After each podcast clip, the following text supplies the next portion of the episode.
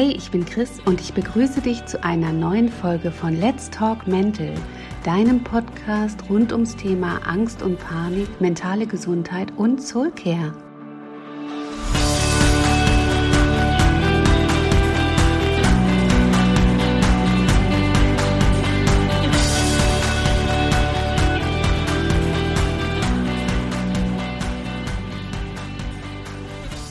Ich begrüße dich zur zweiten Folge von Let's Talk Mental.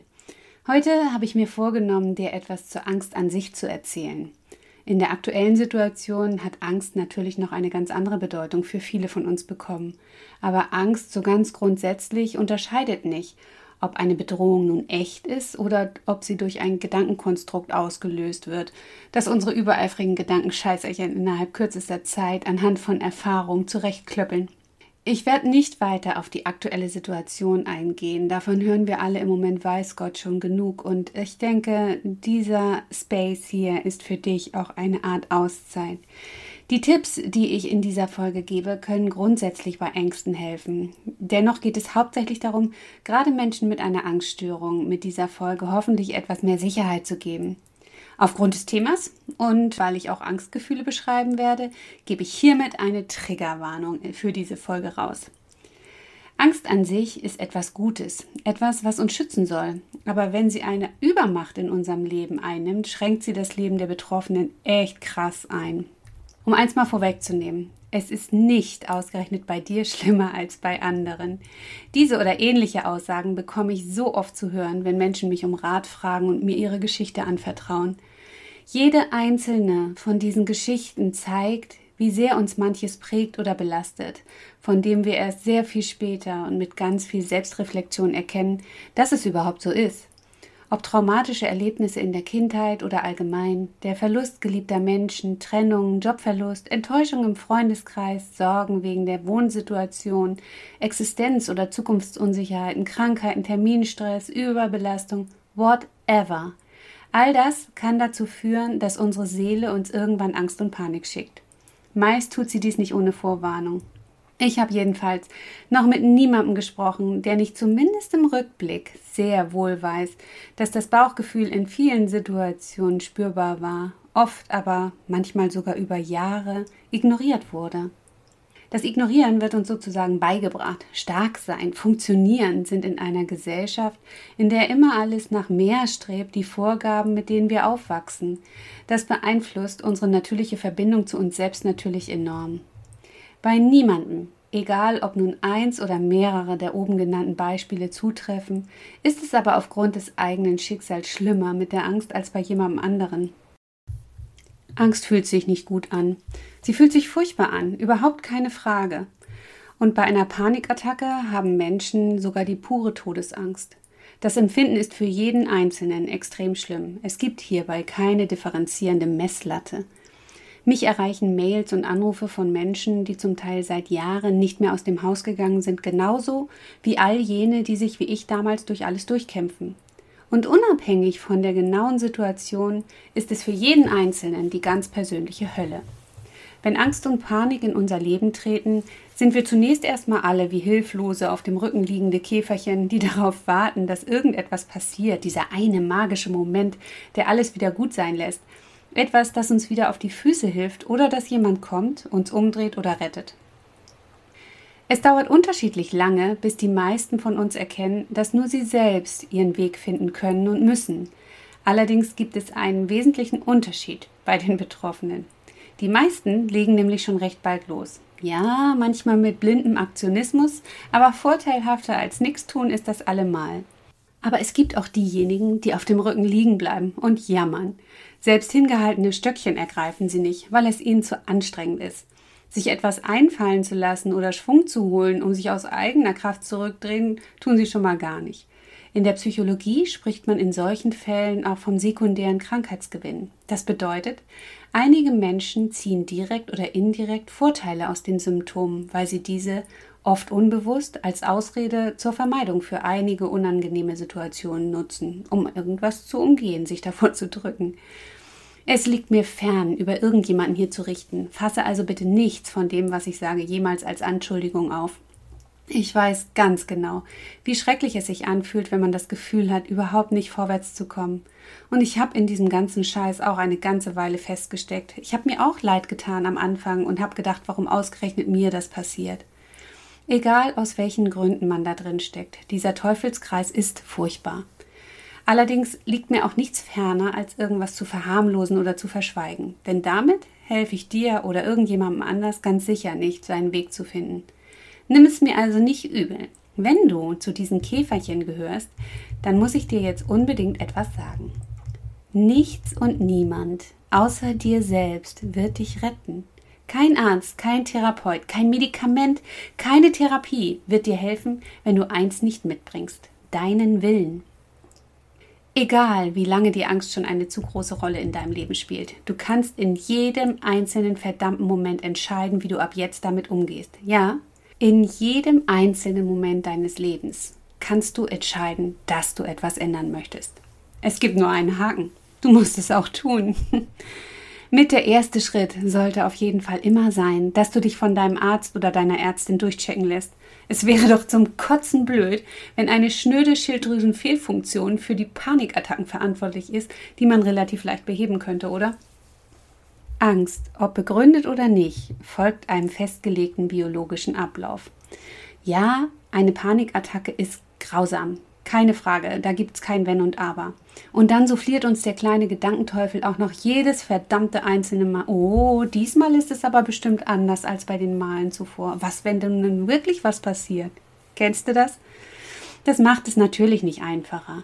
Aber trotzdem, man kann das Vertrauen in den eigenen Körper und vor allem in das eigene Kopfkino eben doch wieder anders erlernen und sich so Stück für Stück sein Leben zurückholen. Dafür braucht man die Gewissheit, dass ganz egal, wie furchtbar es sich auch diesmal wieder anfühlt, unsere übereifrigen Gedankenscheißerchen uns eben auch jetzt nur in ihre Da geht doch noch was Challenge hineinziehen wollen und Szenarien entwerfen, die wir einfach nicht glauben sollten. Also, was passiert bei Angst denn nun mit uns? Alles beginnt mit einem Reiz, der über unsere Sinnesorgane von uns wahrgenommen wird. Wir hören, sehen, spüren, riechen oder schmecken etwas und ab geht die Post. Denn alles, was wir wahrnehmen, wird an das Gehirn weitergeleitet.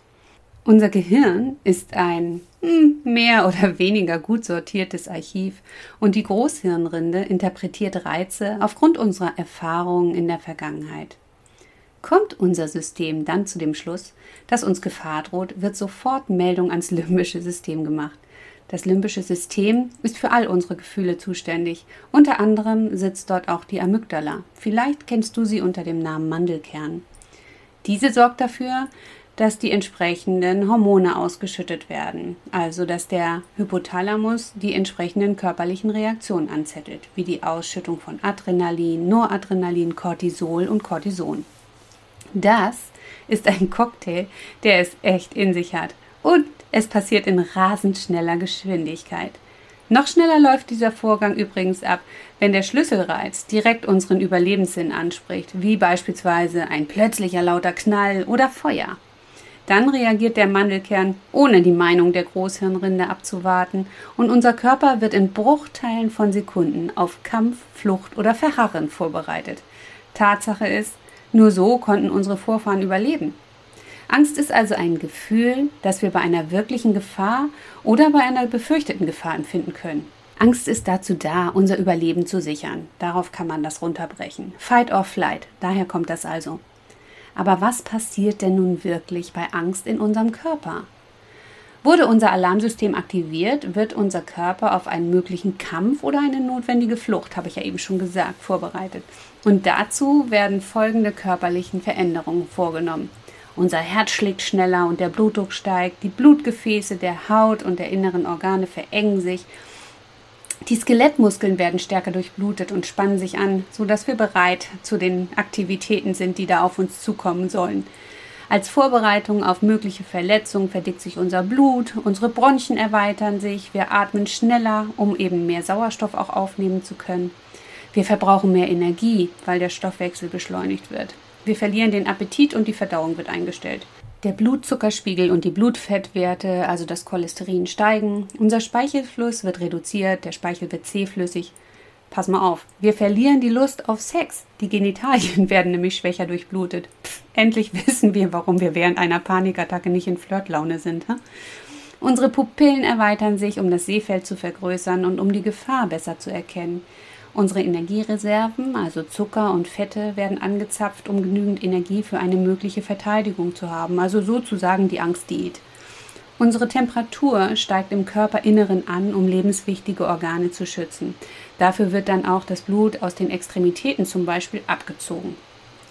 Wir sind hellwach und richten unsere Aufmerksamkeit auf die Gefahr oder auf die potenzielle Gefahr. Wir sind nervös, unruhig und erregt. Dieser gesamte Angstverlauf folgt der sogenannten Angstkurve. Der Verlauf von ihr ist fest programmiert und das bedeutet, ganz egal, wie fürchterlich es sich für dich anfühlt, nach dem Erreichen des Angsthöhepunktes fährt dein System auch tatsächlich irgendwann wieder runter. Wir sind trotzdem hinterher noch eine ganze Zeit lang angespannt und das ist auch vollkommen normal, weil das freigesetzte Adrenalin und Noradrenalin eine Weile braucht, bis es wirklich wieder abgebaut ist. Ein paar Beispiele, was dabei in unserem Körper verändert wird, sind, dass unser Herzschlag sich wieder verlangsamt und unser Blutdruck sinkt. Die Verdauung kommt wieder in Gang. unser sexuelles Verlangen kehrt zurück, weil die Genitalien wieder stärker durchblutet werden. Das ist ja gut möglich, aber nach einer Panikattacke habe ich das ganz sicher noch nicht so empfunden. Da war ich viel zu erschöpft. Aber möglicherweise ist das ja bei anderen anders. Unsere Pupillen verengen sich wieder und so weiter und so weiter. Allein diese erneuten Veränderungen in unserem Körper nach der eigentlichen Angst können, wer hätte das anders erwartet, für weitere Fehlinterpretationen im Kopf des geschulten Paniklers sorgen. Tja, Menschen reagieren in Schreckmomenten übrigens vollkommen unterschiedlich. Es gibt sogenannte Reaktionsmuster bei seelischer und körperlicher Belastung. Mal schauen, ob du erkennst, wozu du gehörst. Während es einigen im wahrsten Sinne des Wortes die Sprache verschlägt und sie wie erstarrt sind, werden andere gereizt oder gar aggressiv. Unsere Reaktion zeigt uns, ob wir Schrecktyp oder Kampf- und Fluchttyp sind. Du wirst am besten wissen, in welche Kategorie du dabei gehörst. Hm? Ach, und noch etwas. Beim normalen Angstablauf geht die Schockphase übrigens in die Kampf- und Fluchtphase über. Bei Paniklanden können die beiden aber auch schon mal parallel aktiv sein. Ich weiß. Herzlichen Glückwunsch. Ich schätze, all das, was ich dir eben aufgezählt habe, kommt dir ziemlich bekannt vor, oder? In meinem Online-Workshop Mood to Go erkläre ich genau diese Zusammenhänge der Befürchtungen von Paniklern anhand der Achtung, vollkommen harmlosen und normalen Reaktionen deines Körpers übrigens noch genauer. Aber ich sage dir hier schon mal zwei bis drei Punkte, die dir zeigen sollen, was ich meine. In der Schockphase haben viele das Gefühl, schlecht Luft zu bekommen. Das löst natürlich sofort die Angst aus, dass wir ersticken können. In Wirklichkeit ist es allerdings nur die Folge davon, dass wir im allerersten Schreckmoment tatsächlich dazu neigen, die Luft anzuhalten und dadurch verkrampfen wir. Wenn du es also in dieser Situation schaffst, auf die Bauchatmung beispielsweise umzuschalten, kann sich dein System, was die Atmung angeht, relativ schnell wieder normalisieren. Wenn unser Herz schneller schlägt, dann tut es das nicht, weil wir einen Herzinfarkt kriegen könnten, sondern weil der Körper eben auf diesen Kampf- oder Fluchtmodus vorbereitet wird und alles aktiviert wird. Okay, ein Beispiel gebe ich dir noch. So viele Panikler kennen dieses unangenehme Kloßgefühl im Hals. Bei einigen bleibt es ziemlich lange, manchmal über Tage oder gar Wochen, weil wir dann auch den Fokus auf diesem Symptom haben. In der Schockphase jedenfalls ist das eine Folge der Anspannung, die zu einer Verkrampfung der Speiseröhrenmuskulatur führt. Für alle, ja, für alle körperlichen Symptome bis hin zur Derealisation gibt es eine biologische bzw. hormonelle Erklärung. Dieses Wissen war für mich damals übrigens echt ein Gamechanger und ich finde es immer noch mega geil, wenn ich die Verblüffung merke, wenn ich Menschen erkläre, woher die verschiedenen Symptome nun wirklich kommen und warum sie so harmlos sind. Noch ein paar Worte zu den Panikattacken an sich. Was passiert da denn nun überhaupt? Vom körperlichen Emotionslevel her ist eine Panikattacke zu vergleichen mit Ekstase oder gar höchster Erregung. Sie wird nur durch unsere Bewertung oder die Verknüpfung in unserem Kopf komplett anders eingeordnet. Bei einer Panikattacke durchlebt man, das weißt du wahrscheinlich genauso gut wie ich, obwohl keine reale Gefahr besteht, Todesangst. Hinzu kommt, wie auch schon erwähnt, dass wir Panikler die dabei auftretenden körperlichen Symptome innerhalb von Sekunden vollkommen über- oder falsch bewerten. Panikattacken dauern meist zwischen 15, 20 bis 30 Minuten, selten etwas länger. Und der Höhepunkt ist mm, nach 10 bis 15 Minuten erreicht. Ja, ich weiß, es kann auch länger andauern, das sind dann aber eher Angstphasen und nicht die klassischen Panikattacken, die ich hier jetzt meine. Auch wenn du meinst, dass jeder dir das Zittern, die Unsicherheit oder die Verwirrung ansehen müsste, glaub mir, das ist sowas von unwahrscheinlich. Höchstens selbst Betroffene können das bei genauer Betrachtung vermuten, aber die Menschen sind, weißt du was, so mit sich selbst beschäftigt, dass das sehr unwahrscheinlich ist. Nur wenn man ganz besonders achtsam mit den Mitmenschen in seiner Umgebung ist, kann man bemerken, dass jemand auf einmal hektisch beginnt, in seiner Tasche zu kramen oder unruhig hin und her blickt, was dann ja aber auch noch unterschiedliche Ursachen haben kann. Im Falle eines Falles, also dass jemand dir tatsächlich deine Unruhe anmerkt, würdest du von anderen Betroffenen definitiv Hilfe bekommen. Das nur mal zur Beruhigung. Immer wieder bekomme ich zu hören, und ich hatte diese Angst auch, dass die Momente, in denen wir das Gefühl haben, im falschen Film zu sein, ein Zeichen dafür sein könnten, dass wir den Verstand verlieren oder gar verrückt werden. Dieses Empfinden, das Gefühl, sich aus heiterem Himmel neben sich stehen zu fühlen, ist aber ein Ausdruck der Schockreaktion, die auftritt, wenn unser Gehirn innerhalb von Sekunden falsche und alarmierende Schlüsse zieht. Manchmal hat es auch was damit zu tun oder kann es was damit zu tun haben, dass sich durch diese hormonellen Abläufe in unserem Körper eben das Sichtfeld verändert. Du wirst definitiv durch Panikattacken nicht verrückt. Ja, sie sind furchtbar, aber sie sind nicht gefährlich für dich. Keine deiner Befürchtungen wird sich aufgrund einer Panikattacke bewahrheiten. Da war nämlich eigentlich ein ziemlich pfiffiges IT-Gen am Werk, denn der Körper spielt dieses Programm evolutionstechnisch ausgesprochen klug programmiert ab, um uns bei einer Flucht oder einem Kampf wirklich zu helfen. Ergo wäre es ja wohl ziemlich dusselig, wenn er uns dann in so einer Situation außer Gefecht setzt, oder? Wie und wann Panikattacken oder Angstzustände dich erwischen können, hat übrigens immer was mit deinem aktuellen Trainingsstand und deinem Stresslevel zu tun. Daraus ergibt sich übrigens auch, wie heftig es dich erwischt, auch in Abhängigkeit des ersten Reizes. War dein bisheriger Tag für deine Verhältnisse eher entspannt und gechillt und du kommst dann in eine Situation, in der sich dein System auf einmal daran erinnert, dass es in einer ähnlichen Situation in der Vergangenheit genau hier das Panikprogramm abgespielt hat, fühlst du dich vielleicht ein bisschen unwohl, weil du eben dran gedacht hast, aber es kommt gar nicht unbedingt zu einer Angst- oder Panikattacke.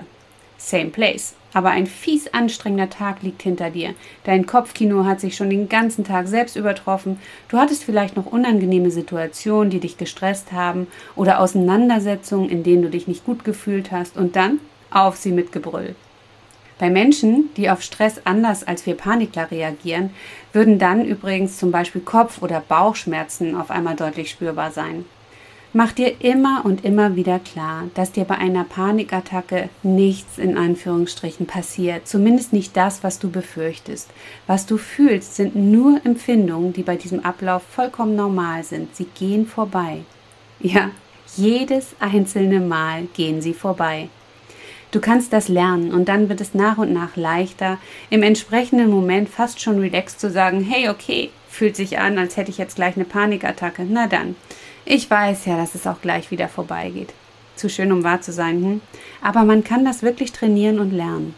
Ich behaupte ja auch nicht, dass sich Panikattacken irgendwann toll anfühlen, aber von dem Moment an, wo wir wirklich die Sicherheit in uns haben, dass wir das handeln können, wird sich das alles komplett verändern für dich. Je länger du vielleicht in diesem Teufelskreis schon drin steckst, umso mehr Geduld wirst du brauchen, um aus dem Teufelskreis auch wieder auszusteigen. Aber es geht traust du dir im Moment nicht zu und denkst, das ist Quatsch.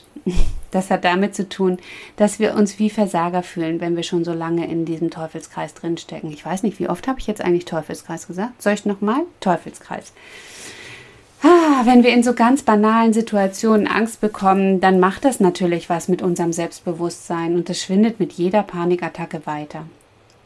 Ganz zu schweigen davon, wie sehr wir auf uns selbst rumhacken, anstatt uns liebevoll zu unterstützen, oder? Aber es geht wirklich. Du kannst das auch. Viele Menschen, die an Angst und Panik leiden, verstehen sich und die Welt nicht mehr, weil sie doch eigentlich lebensfrohe und in vielen Lebensbereichen sogar äußerst selbstbewusste Menschen sind. Ja, das sind sie trotz ihrer Angststörung. Und sich dann auf einmal nicht wiedererkennen.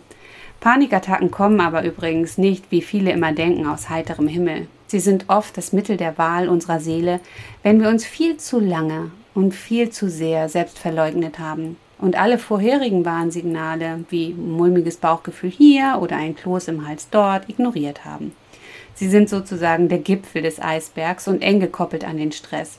Deshalb treten sie ja auch so oft nach einschneidenden Erlebnissen in unserem Leben das erste Mal auf. Uns fällt es natürlich schwer, etwas zu akzeptieren, was wir mit unserem Verstand nicht greifen oder begründen können. Deshalb ist ein liebevollerer Umgang mit uns selbst wirklich ungemein wichtig. Und du solltest damit ab sofort anfangen. Behandle dich selbst bitte ab sofort genau so, wie du es verdienst. Du bist nämlich der wichtigste Mensch in deinem Leben. Wenn dir das noch zu schwer fällt, dann stell dir doch vor, was du einer Freundin oder einem Freund raten würdest, wie du mit ihm oder ihr sprechen würdest und genau das tust du bitte ab sofort mit dir. Die folgenden Tipps sind erstes Basiswissen, das du durch häufiges Wiederholen immer fester und tiefer in dir verankern solltest. Wichtig ist, dass du dir all diese Fakten, was ich dir eben erzählt habe und auch die Tipps, die ich dir gleich gebe, immer wieder ins Gedächtnis rufst und vor allem in den Phasen, in denen du für deine Verhältnisse relativ entspannt bist lange genug gelernt, kann unser Gehirn nämlich irgendwann nicht mehr anders, als die Dinge abzuspeichern.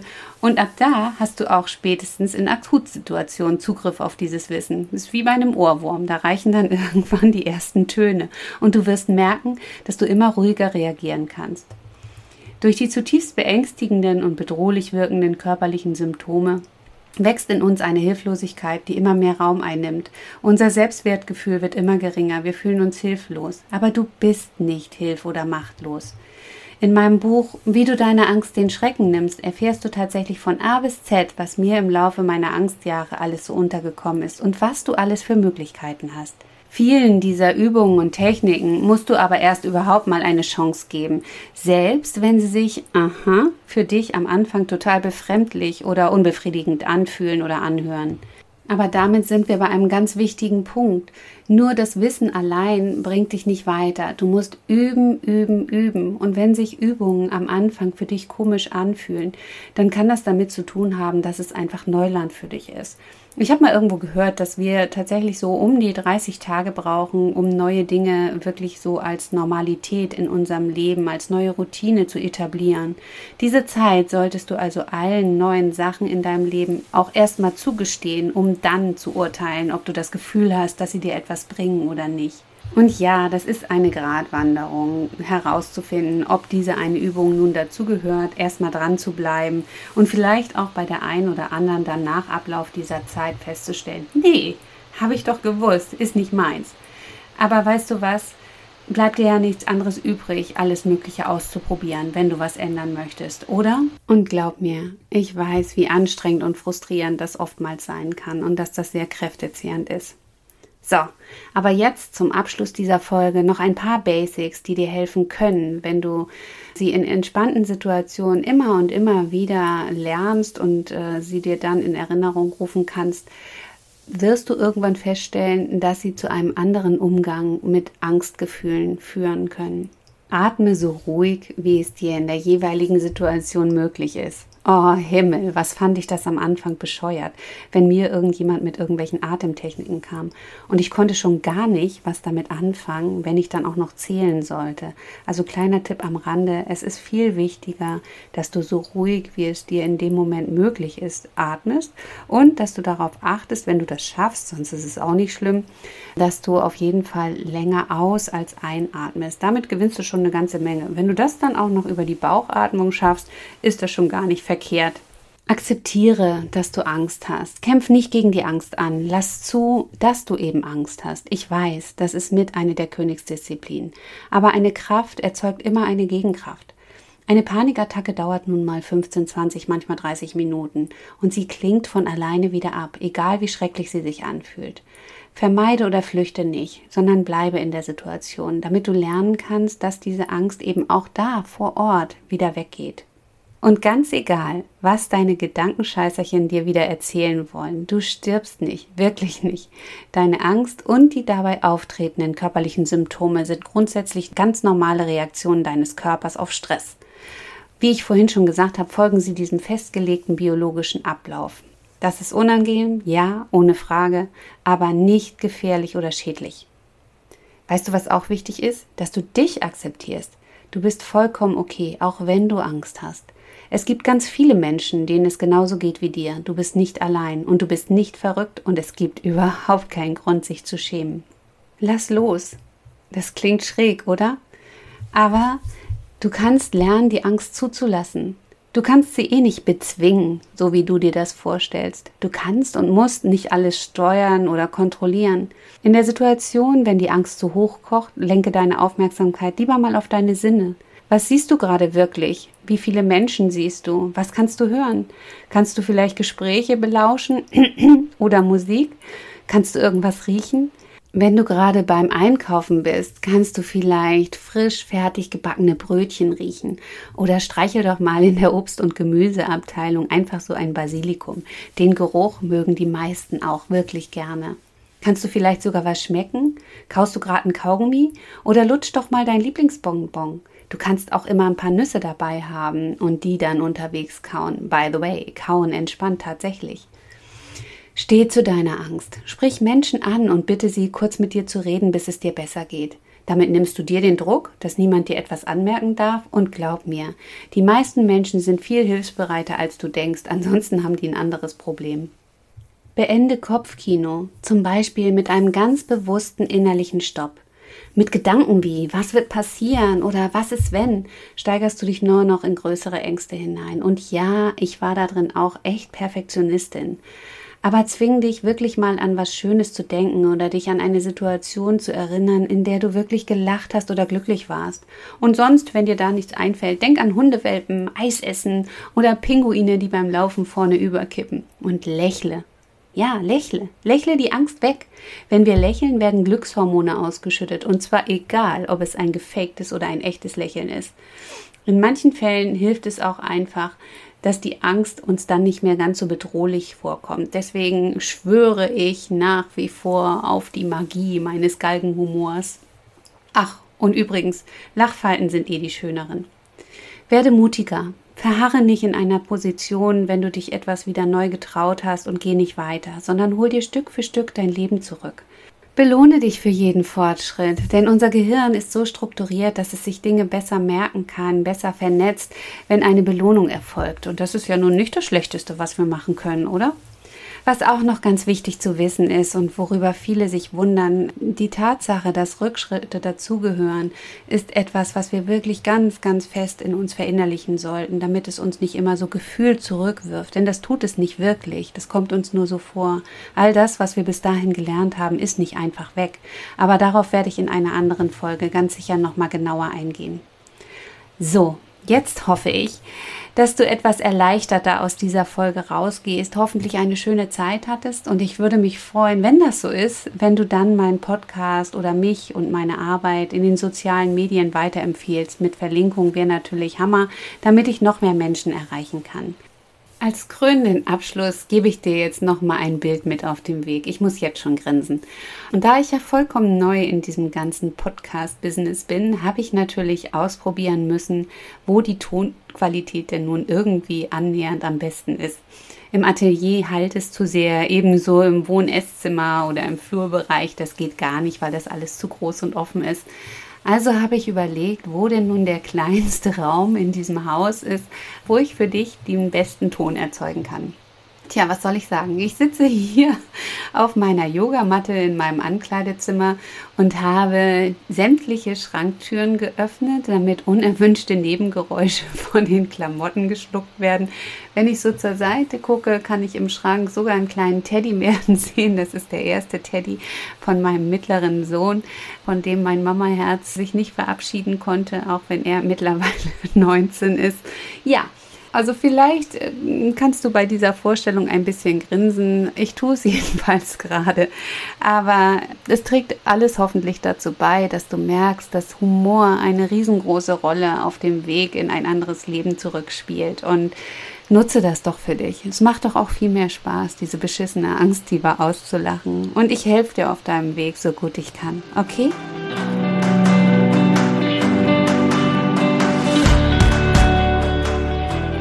Das war's für heute. Ich hoffe, ich konnte dich inspirieren, dir Mut machen oder dich auf liebevolle Art und Weise in deinen Revoluzer-Modus schubsen. Ich freue mich, wenn du auch das nächste Mal wieder Lust hast, dabei zu sein, wenn es heißt Let's Talk Mental. Hab noch einen zauberhaften Tag.